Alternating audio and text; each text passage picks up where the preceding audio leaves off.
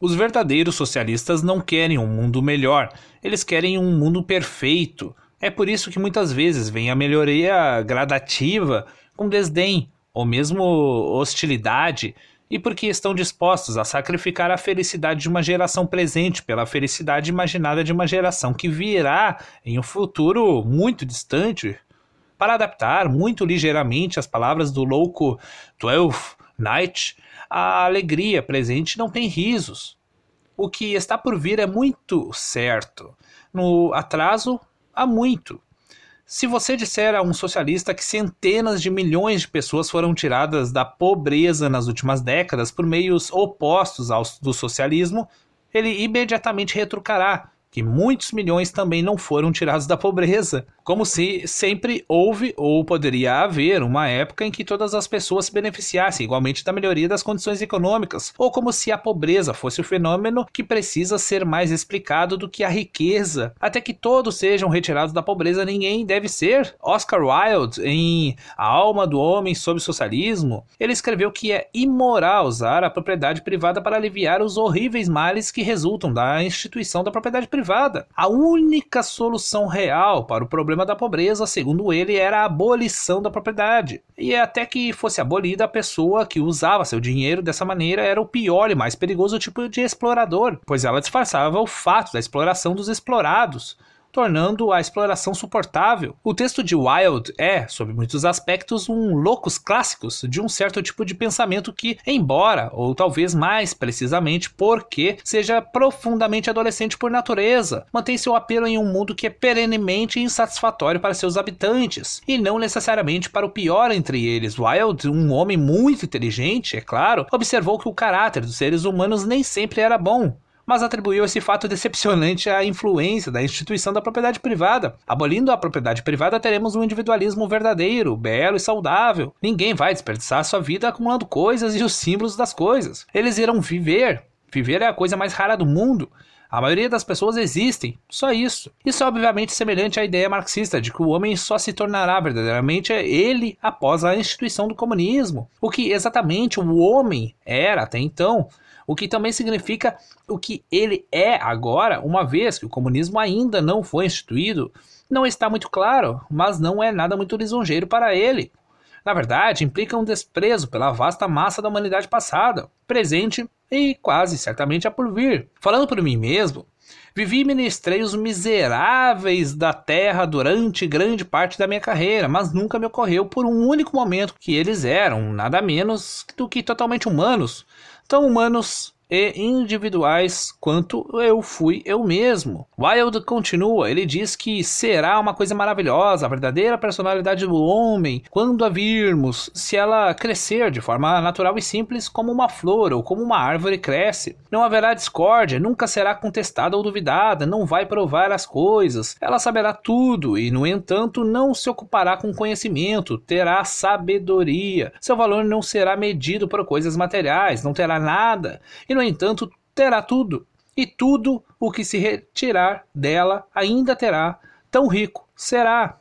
Me espanta o fato de alguém pudesse acreditar em tal baboseira, ainda mais em um homem tão talentoso intelectualmente como Wilde mas não é nem um pouco difícil encontrar intelectuais que concordem. Por exemplo, Zizek, o filósofo superstar esloveno que certamente atrairá multidões de jovens admiradores para suas apaixonadas denúncias do mundo como ele é, aonde quer que vá. Parece que os sonhadores utópicos são como os pobres. Nós os temos sempre conosco. Tendo denunciado os efeitos da propriedade privada sobre a personalidade humana, Wilde tomo o, apenas como exemplo, ele passa de fato como Marx e Engels antes dele a imaginar os maravilhosos resultados que a abolição da propriedade privada sob o socialismo terá para as relações pessoais e íntimas. O socialismo aniquila a vida familiar, por exemplo. Com a abolição da propriedade privada, o casamento em sua forma atual deve desaparecer. Isso faz parte do programa. O individualismo aceita isso e o torna algo bom. Ele converte a abolição da restrição legal em uma forma de liberdade que ajudará no pleno desenvolvimento da personalidade e tornará o amor do homem e da mulher mais maravilhoso, mais bonito e mais enobrecedor. Por acaso, observei de perto esse amor mais maravilhoso, mais belo e enobrecedor do homem da mulher sob condições de fato do socialismo, bem como a abolição da restrição legal, isto é, toda estrutura legal ou obrigação social nas relações familiares, com seu supostamente pleno desenvolvimento da personalidade, e não era tão adorável quanto Wilde, ou nesse caso Marx e Engels imaginou ou descreveu, para dizer o mínimo. Na verdade era terrível, por razões certamente qualquer pessoa moderadamente sensata com mais de 20 anos teria esperado e compreendido que fosse. A ausência de contenção não conduziu nem mesmo à liberdade. Como outro escritor anglo-irlandês, o Burke, apontou quase exatamente um século antes de Wilde. Ele disse que os homens são qualificados para a liberdade civil na proporção exata da sua disposição de colocar freios morais em seus próprios apetites, na proporção em que seu amor à justiça está acima de sua ganância, na proporção em que sua integridade e sobriedade de entendimento estão acima da sua vaidade e presunção,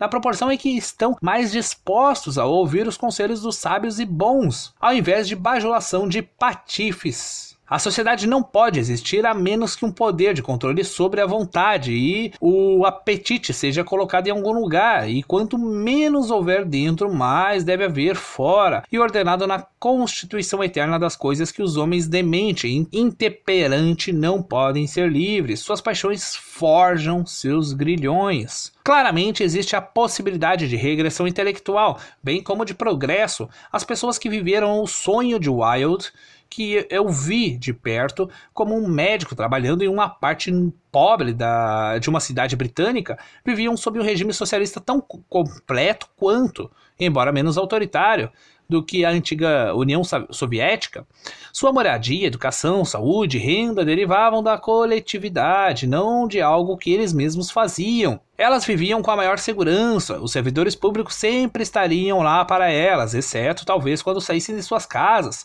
quando pudessem ser atacados por seus pares, é verdade que elas se apegavam a certa quantidade de propriedade privada, mas ela consistia principalmente em roupas, alguns eletrodomésticos, o aparato eletrônico de distração mental e alguns móveis sem valor.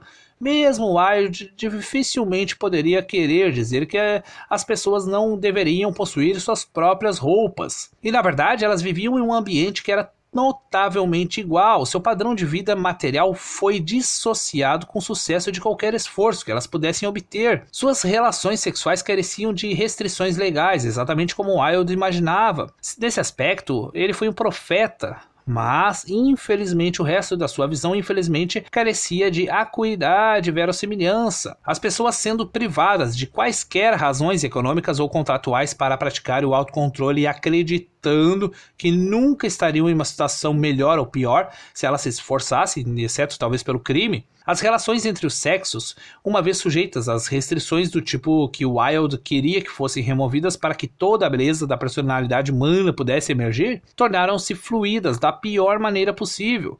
Não se tinha um pai presente durante a infância de sua prole. Uma série de padastros tornou-se um padrão muito comum. O ciúme, o mais poderoso instigador da violência entre homens e mulheres, aumentou de forma surpreendente. O homem não era um lobo como um predador sexual do homem. A confiança desapareceu e a violência tomou seu lugar. Foi criado um ambiente social no qual um ciclo de pobreza relativa e não absoluta, que era uma suposta justificativa para o socialismo em primeiro lugar, agora existia como uma espécie de profecia autorrealizável. Se os socialistas amassem tantos pobres que desejassem preservá-los em sua pobreza, dificilmente poderiam ter feito melhor. O socialismo não é só, ou nem mesmo essencialmente, uma doutrina econômica. Ele é uma revolta contra a natureza humana. Ele se recusa a acreditar que o homem é uma criatura decaída e busca melhorá-lo, tornando todos iguais uns aos outros. Não é surpreendente que o desenvolvimento do novo homem fosse o objetivo final das tiranias comunistas, sendo a versão mais antiga do homem tão imperfeita e mesmo desprezível. Mas esses sonhos fúteis e repreensíveis, não obstante os resultados desastrosos quando foram levados a sério por homens impiedosos do poder, estão longe de ser desconhecidos às gerações atuais de intelectuais. O homem, sabendo que é imperfeito, continuará a sonhar e acreditar em esquemas não apenas de melhoria aqui e ali, mas de perfeição, de uma vida tão perfeitamente organizada que todos serão felizes, gentis, decentes, altruístas, sem absolutamente nenhum esforço. A ilusão é eterna, especialmente entre os intelectuais.